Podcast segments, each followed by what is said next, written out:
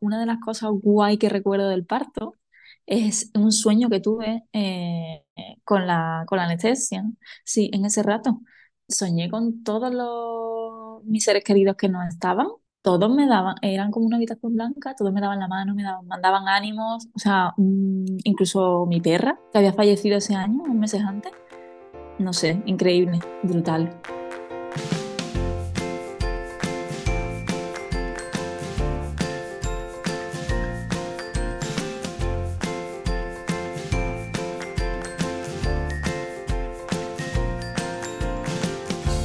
Bienvenida, esto es Planeta Parto, el podcast en el que hablo con mujeres sobre sus relatos de parto y la manera única en la que dieron a luz a sus bebés. Aquí vas a descubrir un mundo de relatos informativos y empoderadores sobre el parto y las diferentes formas de ser y convertirte en la protagonista de este poderoso viaje. Yo soy tu anfitriona, Isabel Anthony. Acompáñame cada semana y escucha relatos emocionantes, conmovedores e informativos que te ayudarán a conocer y vivir el parto de otra manera.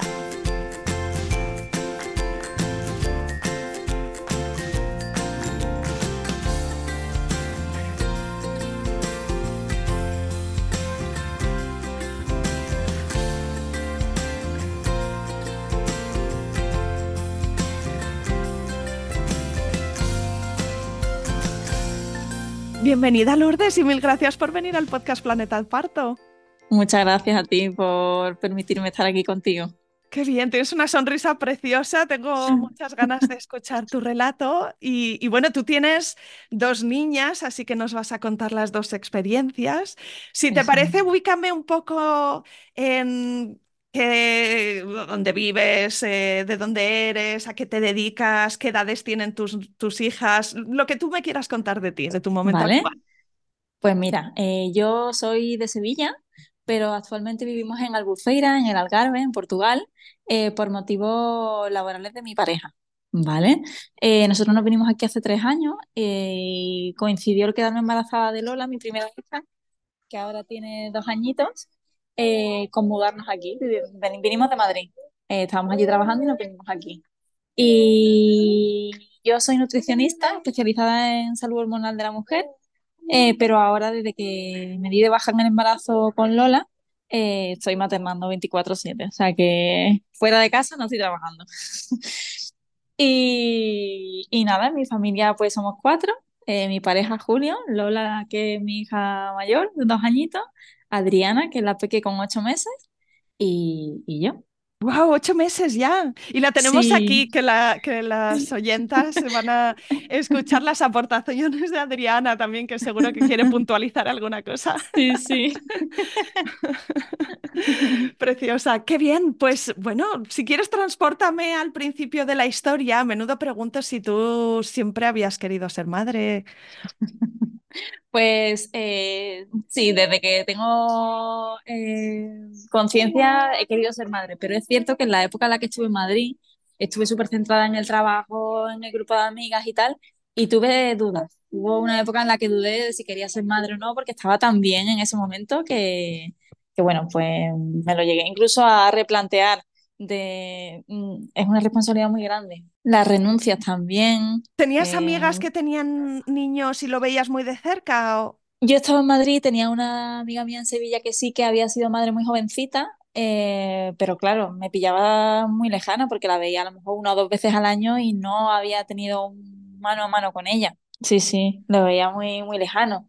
Eh, sí que tengo una familia muy grande por parte de mi madre y tengo muchísimos primos, entonces a medida que mis primos más cercanos se empezaron a quedar embarazados, pues ya me empezó a entrar el gusanillo. De hecho, recuerdo, eh, yo estaba viviendo en ese momento en Madrid con una de mis tías, vino mi prima, a una de mis primas a vernos con su bebé recién nacido y fue cogerlo y el instinto maternal, yo no sé qué pasó, pero ese verano había hablado con mi pareja y dijimos, uff, no sabemos si queremos ser padres o no. Pues fueron esas navidades de decir que sí, que sí quiero, pero como que sí quiero, si hace un par de meses me has dicho que no sabía, que de verdad, que no es algo incontrolable. Yo veía a un bebé y... Mm, y anhelabas. Sí, sí, sí. ¿Vale? Entonces a él le pilló un poco mm, a contrapié quizá y, luego ¿qué pensó? Dijo, mm, me apunto. Eh, decía que más para adelante, que más para adelante, que más para adelante y estuvimos así dos años. Eh, nosotros somos jóvenes, bueno, jóvenes, a ver, eh, eso nos pilló con 29, 30 o así, eh, y yo a tuve con 31. Eh, ahora tengo 33, bueno, más o menos, él tiene 36 ahora. Pero sí que él decía que más para adelante, que todavía no, que todavía no, y yo después de dos años diciendo que más para adelante le dije, oye, mira, yo no, no quiero esperar mucho más tiempo, o te subes conmigo al carro o yo voy por mi cuenta, Eh, porque yo ahí sí que ya tenía claro que quería ser mamá. Entonces, pues, dije, ¿Se subió al carro? pues se subió al carro. sí. Sí. Y Lola, en realidad, como dice mi psicóloga perinatal, fue encontrada. ¿Vale? Nosotros, búsqueda activa como tal, dijimos, venga, pues después de verano nos ponemos en serio a buscar. ¿Qué pasa? Pues que nos dejamos llevar un poco y al final, pues vino cuando tuvo que venir. La planificación, nos adelantamos unos meses. Y a lo mejor estabas embarazada, pero no estabas como demasiado pendiente de si te faltaba la regla o no. ¿Tú cómo mm, empezaste a sospechar? ¿Cuándo te hiciste el, el test? Me hice el test justo el día que me tenía que haber venido. ¿Por qué? Porque me empecé a notar síntomas muy raros. Eh, en el sentido de la barriga muy caliente, el vientre muy, muy, muy caliente. Yo soy muy friolera y normalmente estoy siempre con las manos muy frías y tal. Y me notaba pues pinchazos, el pecho muy inflamado eh, y sobre todo eso. Me acuerdo de estar la noche antes de hacerme el test y yo, claro, nos la habíamos jugado, por así decirlo, pero yo, yo qué sé, no sabía que estaba embarazada ni, bueno, pues, pero me puse la mano la, en la barriga, es una manía que yo tengo, y la notaba hirviendo. Y yo decía, a ver, ¿esto qué es? Estaba el horno Así que, encendido, básicamente. sí, sí, sí. Así que al día siguiente, antes de ir a trabajar, me compré un test, me esperé a llegar a casa y cuando llegué a casa me encerré en el baño. Mi chico estaba en el salón trabajando, de hecho, era, serían las 8 de la tarde, las 9. Él no sabía que me lo estaba haciendo, porque además dije, bueno, si da negativo, ¿para qué lo voy a avisar? Me va a decir que, que hago haciendo un test. Pues no, me lo hice. eh, me senté a leer el prospecto y cuando levanté la mirada salió una raya y me quedé así. Fui al salón. Oye, que te tengo que contar una cosa. ¿Qué? Que te tengo que contar una cosa. Que no sé cómo decir esto, pero ¿qué pasa? ¿Qué pasa? ¿Estás embarazada? Yo sé. Los dos pegando botes. Sí. Pilló por sorpresa, entre comillas, pero, pero muy contentos los dos y, y felices. Sí. Pues mm, cuéntame a grandes rasgos el, el embarazo, ¿qué tal? Más allá de lo que había estudiado a nivel nutricional, a nivel de acompañamiento de mujeres en consulta, en cuanto a alimentación y tal, mm, no había investigado mucho más allá en cuanto, por ejemplo, preparación al parto y tal. Sí que es verdad que yo soy un poco cuadriculada y me gusta mucho investigar, me gusta aprender, me gusta saber todo. Entonces me empapé muchísimo, pero muchísimo, muchísimo, muchísimo de todo. O sea, en el embarazo sí que estabas con esa ilusión, ese interés de informarte, de leerte sí, sí, libros. Le... Sí, me leí muchísimo. Demasiado, yo creo. Me leí muchísimo, hice hipnoparto, eh, me hice el curso de NAFA, eh, estuve también haciendo el curso de preparación al parto con Marina Wonderbird, eh, con Marina, Marina Ramos, ¿se llama? Ahora no me acuerdo del apellido, pero bueno, eh, la Sí, Marina Wanderbird. sí, eso sí. Y, y pues la verdad es que me involucré muchísimo. Estuve también con, bueno, Marina Rubio, que grabó también un podcast contigo, profe de yoga, eh, que es amiga mía, y bueno, pues estuve súper volcada, súper volcada. Probablemente eso Eh, significa que, que- que querías eh, ser, ser protagonista durante el parto, ¿no? Eh, Que es- la sí, sí, motivación al, al- al informarse también es ser parte de las decisiones y buscar una cosa como más concreta, ¿no? Más, eh, Totalmente, sí. Yo de hecho buscaba un parto lo más natural posible, dentro de las posibilidades que en ese momento se, se, se dieran. Y, y de hecho mi sueño era un parto en casa. Yo al principio ¿Y eso de dónde venía?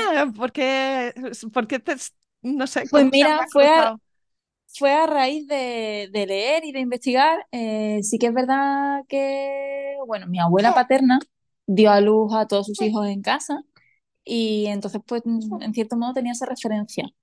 Pero a medida que fui leyendo e investigando, me entraron todavía más ganas. Y además, yo tenía una experiencia previa en, en, hospital y es que yo, bueno, me hicieron un cateterismo cardíaco cuando era más jovencita y la experiencia fue regular porque, bueno, mmm, tardaron mucho en operarme y tal y tenía ahí como una especie de, de trauma ya con el hospital. Entonces yo mmm, no me hacía especial ilusión para ir en hospital, ¿vale? Prefería un poco más de intimidad. Además, yo venía de entrenar bastante heavy con CrossFit y, y confiaba completamente en mi capacidad para parir, vamos. Eso no lo ponía en duda ninguna.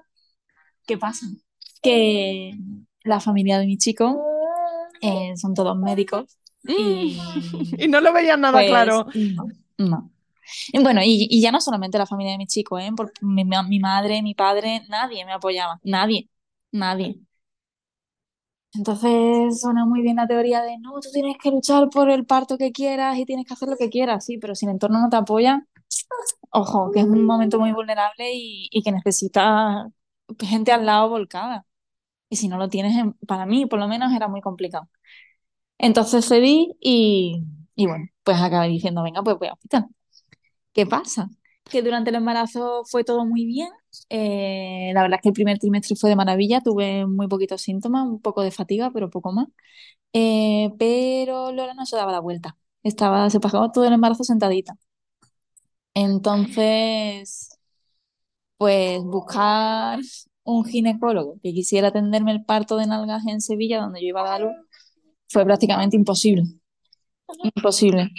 Entonces estuve divagando por diferentes clínicas. El público no me hizo el seguimiento de embarazo siquiera porque sabía que era directamente cesárea. Eh, así que bueno, estuve con, con gines privados, estuvieron con, estuvimos con musibustión, estuvimos con eh, rebozo, estuvimos con... Me hicieron la versión cefálica externa, ¿vale? Y la verdad es que fue muy bien. Eh, para todas las mamis que nos estén escuchando, que estén pensando en hacérsela o que se lo hayan planteado, yo, mi experiencia ha sido muy positiva, cero dolor, eh, un poquito de presión en la tripilla, y, pero nada más. Fue en cuestión de 40 segundos, la niña se giró y pude tener el parto vaginal. Otra cosa es cómo me trataron en el hospital, pero el parto vaginal lo tuvimos. Sí, así que en ese sentido, muy bien. O sea, la versión cefálica técnica fue súper bien. ¿Y te acuerdas cuándo te la hicieron? ¿En qué semana? En la semana 38. Uh, fue. o sea que estaba ya, Fue ya o sea, ta- tu bebé estaba sí. ya grandecito y estabas Sí. ya cerca, ¿no? Sí, sí, Ok. sí, además Lola fue bastante grande. Y aún así estábamos bien de líquido y se giró. Vamos, que ya te digo, no tardó nada. Vale. Sí, Pues cuéntame cómo se inició el parto de Lola. vale. Sí, pues mira, fue eh, semana 40 más 4. Yo llevaba toda esa semana eh, avisando a mi pareja de que de ese fin de semana no pasaba. Yo tenía, de hecho, ese mismo día comí a mediodía con mi suegra y le dije, mira, que yo tengo la sensación de que este fin de no pasa. Ya, es verdad que era más probable porque estábamos finalizando, pero no sé. ¿Y sabrías describir qué, qué era? ¿Que era como una, una electricidad dentro o, o- Mm, mm, no lo sé, no te sé explicar, no te sé explicar. Era una intuición, es de que lo sabía, lo sabía. Y con Adriana, de hecho, me pasó igual. Estuve toda la semana de antes, desde el martes no pasó más, no era ni fin de semana y con Adriana fue antes. Pues que no pasa, que no pasa. Y efectivamente, ese día a la una y media de la mañana, estábamos, llevábamos ya un rato en la cama acostados eh, y rompí agua. Sentí de repente que empezaba a mojarse toda la cama y de hecho hice así, me puse, le pegué un manotazo a, a mi chico, lo desperté y dije, creo que me estoy meando encima. Y cuando me di cuenta, dije, no, no, que es que acabo de romper agua. Me fui corriendo al baño, encendí la luz, me, me limpié para ver cómo eran la- las aguas, eran transparentes, eh, sin olor ni nada. Y dije, bueno, pues eh, nada, acabamos de romper agua, esto Esto empieza. es- está en marcha? Esto empieza, así que es verdad que me parece que ese día o el día de antes había estado expulsando un poquito de tapón mucoso. Eh, así que bueno, ya estaba al caer. Pero así Em, dolores que pudieran indicar... mm, mm, no. Sí, sí que tenía muchísimas contracciones de Braxton Hicks y la, y la barriga se me ponía durísima, mm, increíble, pero, pero no, dolores no. Y de hecho esa noche estuve con contracciones que iban y venían cada 15 minutos o así, pero no terminaba de arrancar. Estuve en la cama yo creo que hasta las 3 o las 4, pero estaba tan nerviosa que me levanté, me fui al salón, me puse con la pelota, eh, la música, a moverme, a ver si eso empezaba, pero qué va, qué va. Así que estuve así que iban y venían hasta el día siguiente, que a la hora de comer eh, dije, mira, mm, vámonos al hospital porque llevo desde anoche, ya son 12 horas de bolsa rota, así que es verdad que yo había hecho los cursos y me había leído y sabía que podías esperar hasta 48 horas, pero yo me quise ir al hospital. No, ahora claro, pienso con, después de haber pasado y digo, Buah, pues debería haber esperado en casa. Pero bueno, nos fuimos al hospital, hmm, hospital privado, eh, el seguimiento del embarazo lo hice entero por privado eh, y se supone que la ginecóloga me iba a atender el parto, pero cuando llegamos allí, mm, era fin de semana, era ya sábado, yo rompí aguas el viernes de madrugada, era ya sábado a mediodía y la ginecóloga no iba a venir. Así que el primer tasca fue recibirme en el hospital. ¿Cuántas horas de bolsa rota llevas? Pues llevo más de 12 horas.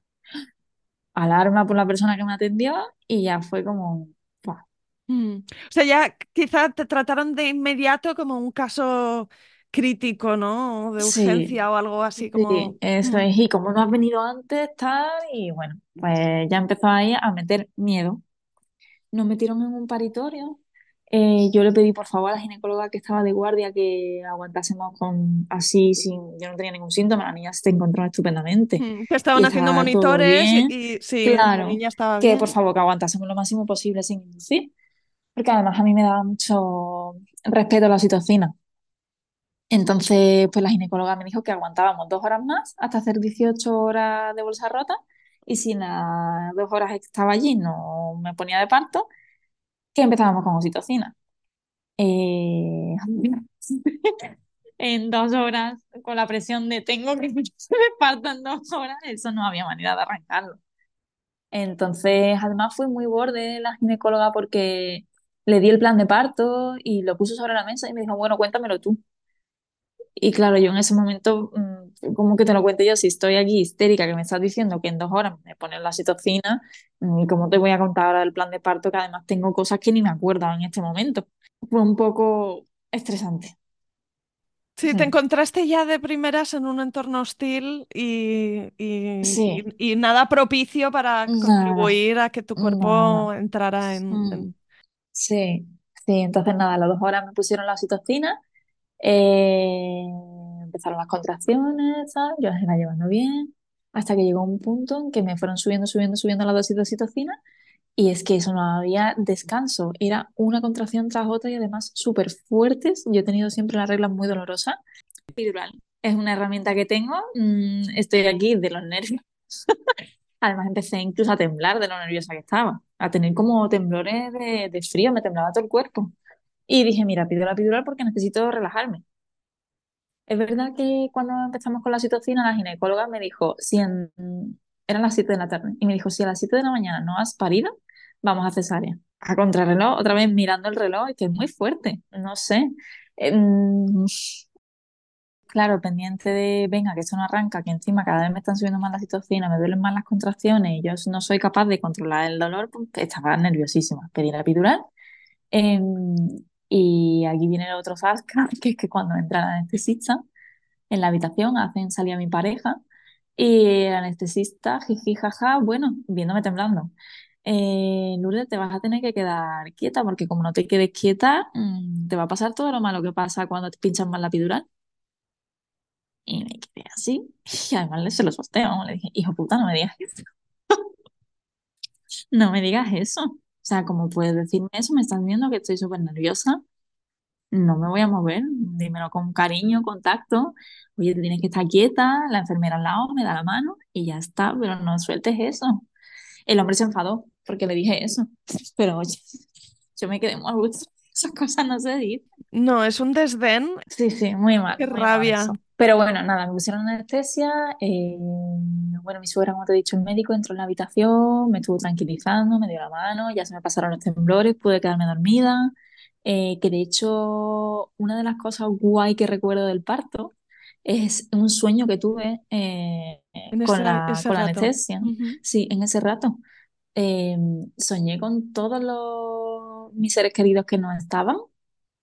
Todos me daban, eran como una habitación blanca, todos me daban la mano, me daban, mandaban ánimos, o sea, mm, incluso mi perra, que había fallecido ese año, un meses antes.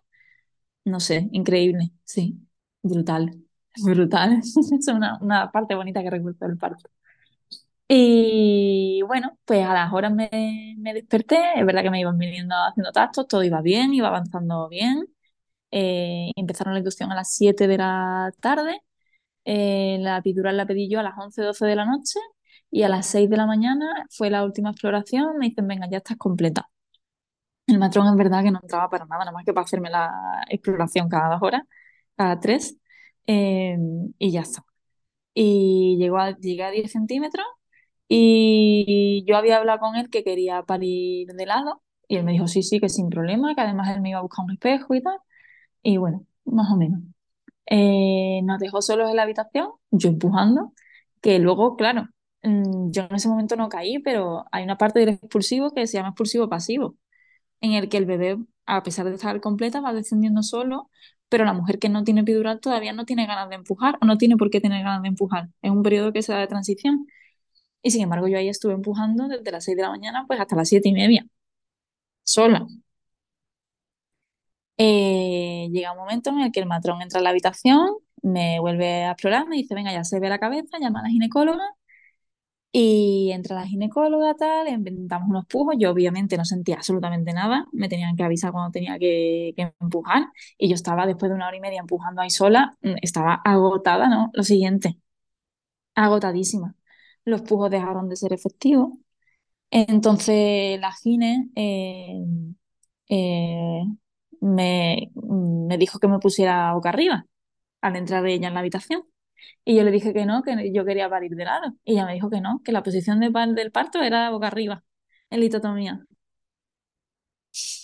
Ahí otro zac. Eh, los pujos, eso, no bajaba el bebé. Así que me dijo, Lourdes, te voy a tener que ayudar. Vamos a utilizar ventosa, ¿vale? ¿Vale? Eh, te voy a tener que cortar, ¿vale? Va- Yo en ese momento quería que acabase. Así que episiotomía y ventosa. Eh, yo empujando, em, hacía ruido, me salía a hacer ruido al empujar, estaba empujando con toda mi fuerza. Y me soltó también una frase como, "Mm, ¿pero por qué gritas? Muy desagradable, muy desagradable. Me hicieron cristeles. mm. O Y sea, de te hecho, llevaste cuando... un pack completo, ¿no? De Sí, intervenciones sí. Eh, muy mi lejos de lo que tú querías. sí, sí. Mi suegra estuvo también en el parto. Mm, en fin, una situación, había también muchísimos enfermeros, no sé, había como mm, 10 personas en la sala, que yo creo que era innecesario, me sentía humillada, mm, no sé, mm, como que yo no tenía control, obviamente no lo tenía de nada, y fue ponerme a Lola encima y yo estaba fría, o sea, yo no, ni enamoramiento, ni la olía, tenía la mascarilla puesta, nada, fue como, bueno, pues menos mal que se ha acabado ya. Menos mal que se ha pasado ya. Así que bueno, el postparto también fue muy difícil, aparte del shock postraumático que tuve. eh, ¿Cuándo te diste cuenta de que, de que te habían tratado mal, de una forma incorrecta y, y- con el tiempo. Yo creo que hasta dos semanas después no fui consciente realmente de cómo me habían tratado. Y además, eh, en el momento en que yo empecé a levantar la mano de, oye, a mí me han tratado muy mal, tengo esto que me ha hecho mucho daño, era como, un, no es que tú has idealizado el parto, no es que tú te has leído muchos libros, no es que tú te has informado mucho, mm, no es que la culpa es tuya por haber investigado tanto y no es que te hayan tratado mal, es que has sido tú la que quería un tipo de parto y al final no lo has tenido. Pues sí, como una infantilización, un- sí, sí. Entonces te hace sentirte aún peor, te hace sentirte aún peor.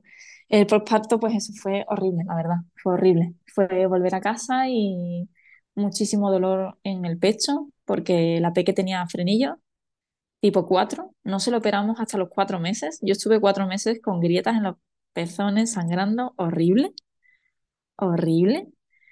Aguantando encima el entorno, mm, meter el chupete, pero deja la teta, pero darle el bibi, pero dámela y tú descansas. Eh, mm, yo estuve como 10 días, yo subí, yo arriba a mi habitación y la niña abajo con las visitas y los familiares. Tuve que pedir ayuda porque es que estaba, mm, no sé, ¿Tuviste a alguien que fuera tu confidente en ese tiempo y que sintieras, jo, pues estaba tan metida en mí, en mí misma que en esos 10 días no cogía prácticamente el móvil. De hecho, mis amigas me, me escribían, no me llamaban por, por respeto porque me- se imaginaban que estaba con la peque, pero se extrañaban como diciendo, Lourdes, ¿estás bien? Sí, Pero entonces no tenías, sí, que a lo mejor en ese momento es esa nube que, que ni siquiera sabes decir, no, no estoy bien. Es que claro, lo recuerdo como muy oscuro. Muy oscuro, encima pilló a finales de noviembre, se oscurecía súper pronto, a las 6 de la tarde se hacía de noche y me entraba terror de que fuera de noche. Porque además yo mm, tenía lo de la toma, que la niña mm, se quedaba dormida y no, no mamaba. Se, le costaba tanto mamar que se cansaba y se quedaba frita, entonces estaba todo el rato queriendo que mm, mamara. Y, recuerdo el tema de dormir con pánico. O sea, era una obsesión, además que mi entorno, tienes que dormir, tienes que dormir, y era, me encerraba, tengo que dormir, tengo que dormir, y mientras más lo pensara, menos dormía, no sé, súper agobiante, ya. Mm. Y decías que, que, que pediste ayuda. Sí, yo eh, ya en Madrid había tenido algunas sesiones con una psicóloga que daba servicio online, así que la llamé, le dije, Elena, por favor, échame un cable que estoy, que, que no me reconozco. Y nada, estuvimos hablando, efectivamente me dijo que estaba con un shock postraumático del parto eh, y que echase a todo el mundo de mi casa, fuera todo el mundo, que tenía que estar yo con mi hija encima todo el día, que tenía que generar oxitocina y, y tenía que, que pasar tiempo con ella, que no podía ser que yo estuviera en una habitación y ella en otra. Que por mucho que me quisieran ayudar, que yo descansara y tal, que no, que así no, no era la forma. Y de hecho fue echar a todo el mundo de mi casa, pues estaba mi madre, mi padre, mi suegra, estaba todo el mundo allí organizando todo, fue echarlos y volver a, a mi ser, te lo juro tal cual, ¿eh? ¿Ellos lo que entendieron en ese momento? no, no No lo entendieron, se lo tomaron muy mal. Mm. porque, claro, es que ellos me veían agotada, me veían reventada encima, súper preocupada porque la niña ni mamaba bien, eh, se llevó además eh, varios días para hacer caca, en fin, mal. Entonces no entendían, se creían que también era cosa mía de decir "Es que va a acabar fatal y que va, fue el el renacer, ¿no? O no sé, como el, el volver a retomar yo las riendas y el control de todo y decir, vale, pues sí, es que es mi hija, eh, yo, yo veré cómo me organizo, pero, pero dejarme esa- ese momento, esa libertad, ¿no? Me sentía como una niña chica, la verdad. Bueno, supongo que luego ese shock postraumático lo tuviste que trabajar mucho más, ¿no? De- de- Efectivamente, sí, Mm. sí, sí, sí que estuve con psicóloga perinatal eh, y, y sí que lo estuvimos trabajando, pero ya fue cuando estaba embarazada de Adriana. Yo desde el minuto uno que tuve a Lola, yo ya quería tener otro. Yo no sé si es por la experiencia que me habían robado, entre comillas, o que yo sentía que me habían robado. Eh, pero sí, yo quería tener el segundo ya. Me moría de las ganas. Y, y de hecho, pues me quedé embarazada. No sé si fue la primera, bueno, la primera menstruación que tuve fue a los ocho meses de Lola. Eh, y ahí eh, dijimos los dos que él también tenía muchas ganas. Eh, empezamos a, a buscar y tuve un aborto bioquímico. Tuve un test positivo, pero mm, nada, empecé a sangrarme un poco y, y me confirmaron que no, que, que no había nada. Entonces, la siguiente menstruación, sí que ya me quedé embarazada de, de Adriana y ahí fue cuando empecé con el trabajo de, de la psicóloga perinatal para trabajar lo del parto anterior. Mm. O sea, fue allí donde, donde lo viste como importante, ¿no? De decir, ostras, sí, es que voy a volver a pasar por ahí y, y- y mejor Sí, reviso y, y sí, recoloco. sí, porque además se removieron muchas cosas. Al final la maternidad remueve, remueve tanto, remueve tantísimo que, que mm, creía que había que poner muchas muchas cosas en orden, tanto el tema del parto en casa que yo había querido de Y no pudo ser, porque es que se mezclaban muchas cosas. Se me había hecho una bola que me costaba mucho desatascar y eso había que trabajarlo. Y menos mal, menos mal porque sí, mm, fue un trabajo maravilloso y súper bonito. Estoy súper agradecida a Lidia Claudel, se llama la psicóloga que tuve y, brutal, brutal el trabajo que hizo conmigo. Mm. ¿Y, y me querrías contar alguna de las cosas que entendiste con ese trabajo? Que mucho venía del trauma de la operación que yo tenía de corazón con lo del hospital, que yo ya iba predispuesta en algún sentido como, como a la defensiva, ¿no? Con el hospital, sí, sí, por así decirlo, que nadie me quita que me tratasen mal, porque lo, que, lo de la anestesista, la ginecóloga, en fin, hay ciertos comentarios que no hay que hacer y que al final son violencia obstétrica, pero que quizá, eh, obviamente, mi vivencia está condicionada por las vivencias previas al, al, al parto, claro, con el hospital. Entonces, bueno, Y en ese momento, la, la idea de que tu siguiente ese embarazo, que ya, tú ya estabas embarazada, de, de que ese sí, parto volviera a ser en el hospital, ¿te, te aterraba o te preocupaba? O... quise hacerlo en casa. eh, lo que pasa es que, pues, otra vez no contaba con el apoyo de mi pareja. Verdad que él decía que, él- que si yo quería en casa, pues que para adelante, pero que, que le daba mucho miedo. Y, y te puedo preguntar, ¿cómo recordaba él esa primera experiencia? Muy Y mal, también. Él lo había entendido y, de hecho, él al verme tan mal en el posparto, mm, le daba mucho miedo que volviese a pasar otra vez. Entonces, mm, yo estaba empeñada en que quería un parto en casa, que yo el hospital no lo quería ni ver, qué tal, pero trabajando con la psicóloga perinatal, eh, pues, em, bueno, al final vas encontrando soluciones, ¿no? Tú sola.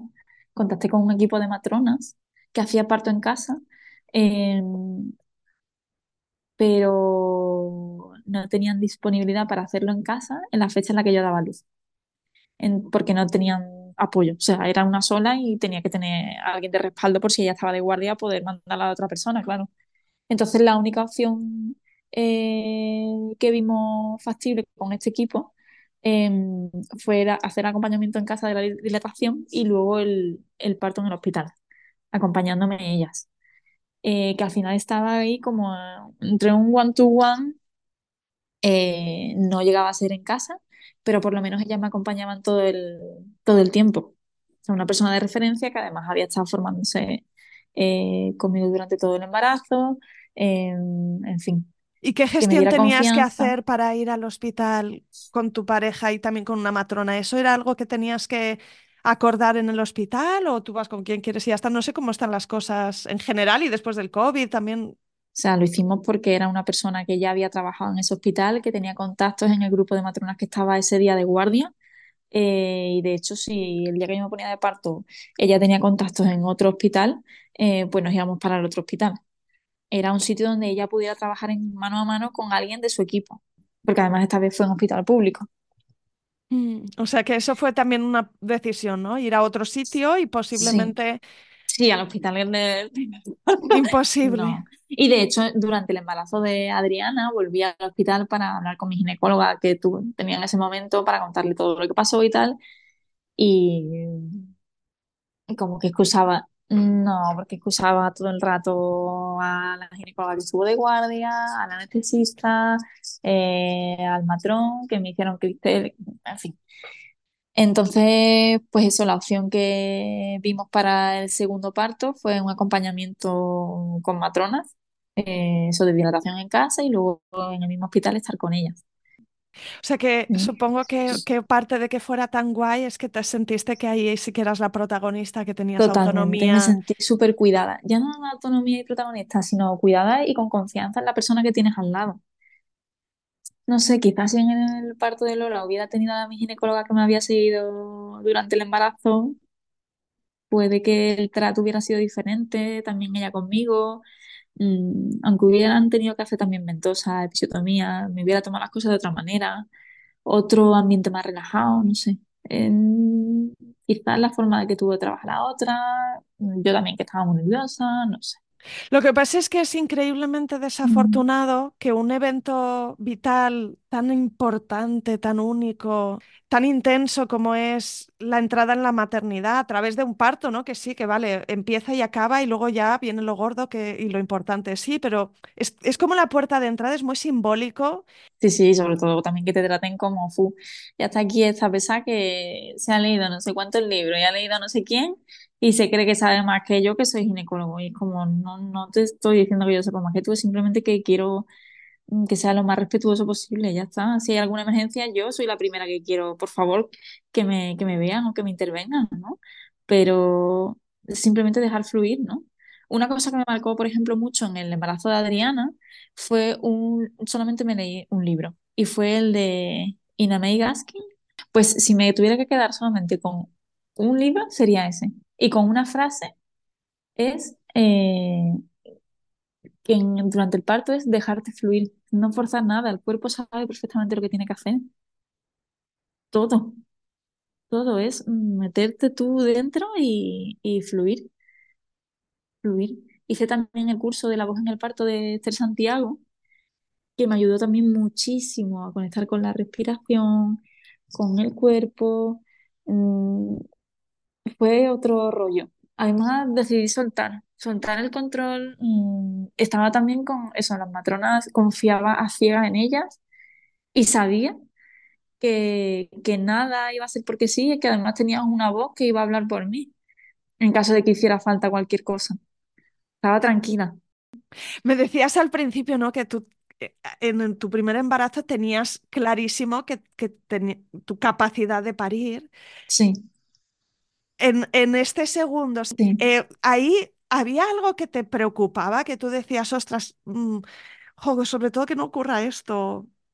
Mm, Llegué a dudar de mí misma, pero con el trabajo con la psicóloga perinatal lo pudimos reconducir. Pero sí, claro, después de la experiencia del primer parto, claro que dije de, no sé si voy a ser capaz. Sobre todo por la experiencia del primero. No sé si voy a ser capaz, sí, porque claro, como yo no había hecho nada en el primero, me lo habían hecho todo, la oxitocina, el sacar al bebé, todo, pues no sabía si iba a ser capaz. Pero una vez que lo trabajé con la psicóloga, sí, no, no, no tenía dudas. Además, mm, también quizá al estar tan ocupada con el primer bebé, vives el embarazo de forma diferente. No, no estaba tan pendiente de, de informarme de, venga, voy a coger tal. Es como dejarme más llevar, es que no, no podía abarcar mucho más. Atendé a, a Lola, que en el momento en el que Adriana nació tenía 18 meses, era todavía un bebé. Entonces, pues era como, bueno, eh, lo que puedo controlar, no tengo todo bien atado, están las matronas conmigo, ya es dejarme fluir y dejarme cuidar por ella.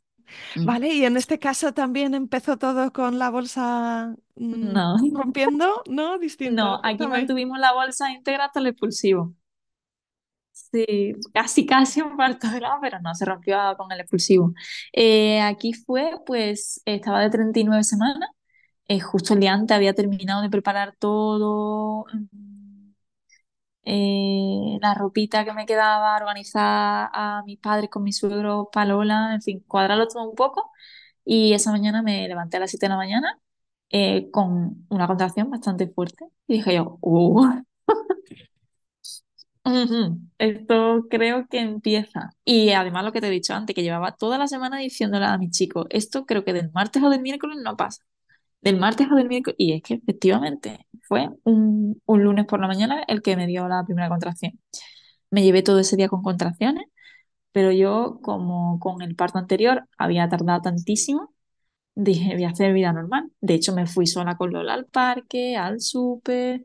Es verdad que yo iba por la calle y me iba parando de las contracciones que tenía tan fuertes. O sea, que yo sabía que eso ya no era, mm, no era ni de Braxton Hicks ni eso venía. Y de hecho en el parque recuerdo hablar con los, con los abuelos de los niños que había allí y decir, yo creo que mañana no me voy por aquí, que yo creo que hoy me pongo de parto.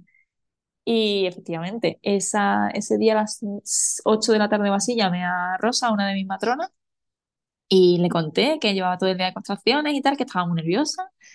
Y, y nada, me vino a ver y me dijo, Lourdes, tal y como has pasado el día de hoy, creo que, que esa noche nos vamos a tener que ver otra vez. Tú llámame, levanta el teléfono y venimos para acá. Acuéstate ahora, cena, acuéstate, intenta descansar lo máximo posible y hablamos cuando tú necesites, levantas el teléfono, ¿vale? Eso eran las nueve, cenábamos Julio, mi chico, Lola y yo, eh, y nos acostamos.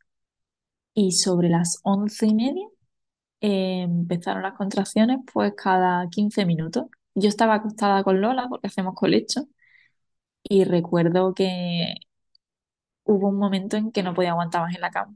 Yo dormía entre contracciones y sobre la una o así me tuve que levantar de la cama porque ya es que tenía que estar de pie. Me pedía el cuerpo estar de pie. Así que Julio se acostó con, con Lola y yo me bajé al salón. Me acuerdo que encendí una vela, me puse a cantar, por así decirlo, como, como había aprendido en el, en el curso que te he dicho antes, de la voz en el parto, a cantar las olas, eh, las olas uterinas, las contracciones. Y, y empecé a, a registrar cada cuánto me venían las contracciones. Me puse también un audio, que eso fue una herramienta que, que me sirvió mucho. Me grabé un, un audio a mitad del embarazo para mí misma, eh, hablando conmigo, como dándome ánimo y recordándome que era capaz, que sí, que era capaz, que, que ya iba a estar conmigo Todo lo que tú querías oír te lo Todo, dijiste a ti sí, misma. Qué sí, bonita idea. como, sí, como si se lo dijera a una amiga mía, pues igual. Me lo grabé a mí misma y dije, esto el día del parto me lo pongo, para que no se me olvide, porque en el parto de Lola a mí se me olvidó todo lo que había leído, todo lo que había aprendido. Entonces dije, este audio me lo pongo para que no se me olvide nada. Y la verdad es que fue, fue muy guay. Yo eso, la verdad que es una herramienta muy chula, el, el grabarte un audio a ti misma. Sí, sí. Y estuve, pues eso, una hora de contracciones cada cuatro minutos, cada cinco minutos. Así que ya levanté el teléfono y llamé a las matronas y les dije, oye, que llevo ya una hora aquí con contracciones y que yo ya no me puedo quedar callada. Vamos para allá, vamos para allá. Vinieron, eh, me exploraron y Lourdes, que está de 4 o 5 centímetros, que nos vamos ya para el hospital, que, que está ya de parto activo. Llama a tus padres que se vengan para acá, estar con Lola, que nos vamos. Bueno, mis padres tardaron una hora y pico en llegar, la matrona estaba súper agobiada, porque con el ritmo que yo llevaba de contracciones decía, es que puede darlo en el, en el coche, vamos. Pero qué va. Llegamos al hospital a las 5 de la mañana eh, y pasamos directamente a una de las habitaciones de dilatación y ya nos quedamos allí. Pusimos una luz oscurita eh, y nada, cantando mucho, saco de semillas, eh, muchos masajes. Eh, yo recuerdo que yo me pasé prácticamente todo el rato con los ojos cerrados. Yo abría muy poco los ojos. Venía una contracción, yo cantaba. Hacía la vocalización y pasaba, respiraba. Al rato venía otra vez y así. Y me acuerdo que hablaba mucho con, con Adriana, le daba mucha gracia, mucho ánimo. Y hubo un, bueno, bueno, esto se me iba a olvidar contarlo. Cuando llegamos al hospital, eh, la, la, en el paritorio que había al lado, la, la sala de dilatación de al lado, había una mujer pariendo. Estaba pariendo sin epidural, bueno, y estaba pegando unos gritos. Fue el único momento que yo dije, yo esto no sé si voy a poder conseguirlo sin epidural, porque la otra estaba pegando unos gritos que yo no había escuchado en mi vida. Y fue como, wow, pero, pero sí, sí, me, me pude eh, mantener en el planeta parto y, y bueno, mm, hubo un momento eso que empecé a como a susurrar, estaba dándole las gracias a Adriana y me dijo la matrona, eh, Lourdes, sé que ahora mismo piensas que no puedes tal, pero estás ya en la fase final, eh, venga que tú puedes, no sé cuánto. Y le dije, no, no, si es que le estoy dando las gracias a Adriana. Gracias por haberlo hecho todo tan fácil desde el embarazo. La verdad es que el embarazo de Adriana fue espectacular. Cero síntomas, ninguna complicación, todo brutal y el parto estaba haciendo también brutal. Sí, brutal. Y nada, pues a las siete diecinueve de la mañana nacía yo en la silla de parto.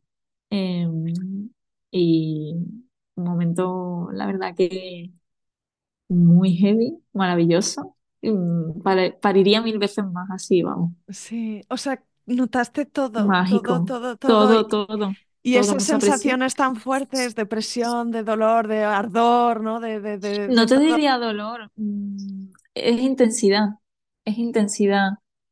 De hecho, te, si te soy sincera, me dolían más las contracciones con la oxitocina del primer parto, las recuerdo mucho más dolorosas que cualquier momento del parto de Adriana. Quizá por la tensión de mi cuerpo en ese momento, no sé, pero brutal, el segundo parto brutal. Mm. Brutal, sí, sí. ¿Y, qué recuerdas de, coger a Adriana por primera vez, conocerla? El olor. El olor. Que ese olor es inconfundible. De hecho, además, el rebozo que yo llevaba era mío y la envolvimos en el rebozo y todavía huele. Muchas veces lo saco y lo huelo porque es que es, es, mágico ese olor, vamos. Es mágico. Y yo, además, ese olor no lo había sentido con la primera.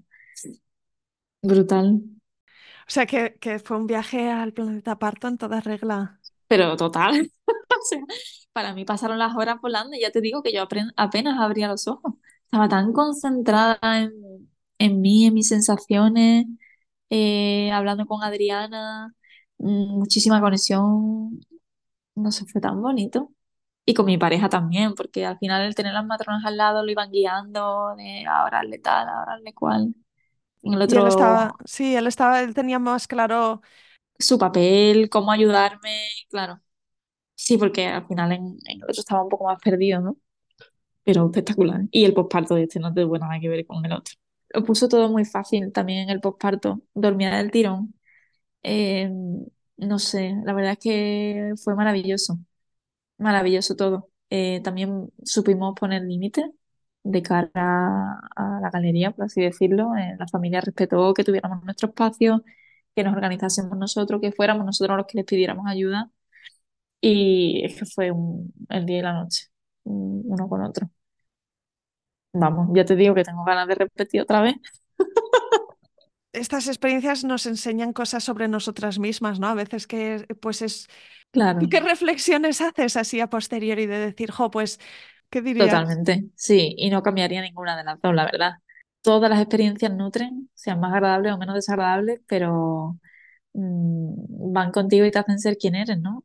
Eh, yo, gracias a lo de al, embarazo y al parto de Lola, pude tener el embarazo y el parto de, Adriana tan, tan deseado, ¿no? Eh, y por supuesto a, las dos que tengo que, que vamos, que tener hijos es lo más gratificante y que lo disfruten que lo disfruten, que son capaces, que el cuerpo es brutal. Es increíble. Es increíble el poder que tenemos. Ya, si se pudiera embotellar esta experiencia de éxtasis y de superpoder en una, ¿no? En un frasquito y no pudiéramos beber de eso, vamos. ojalá, ojalá. Sí, ojalá. Y sobre todo que lo disfruten, que lo disfruten mucho.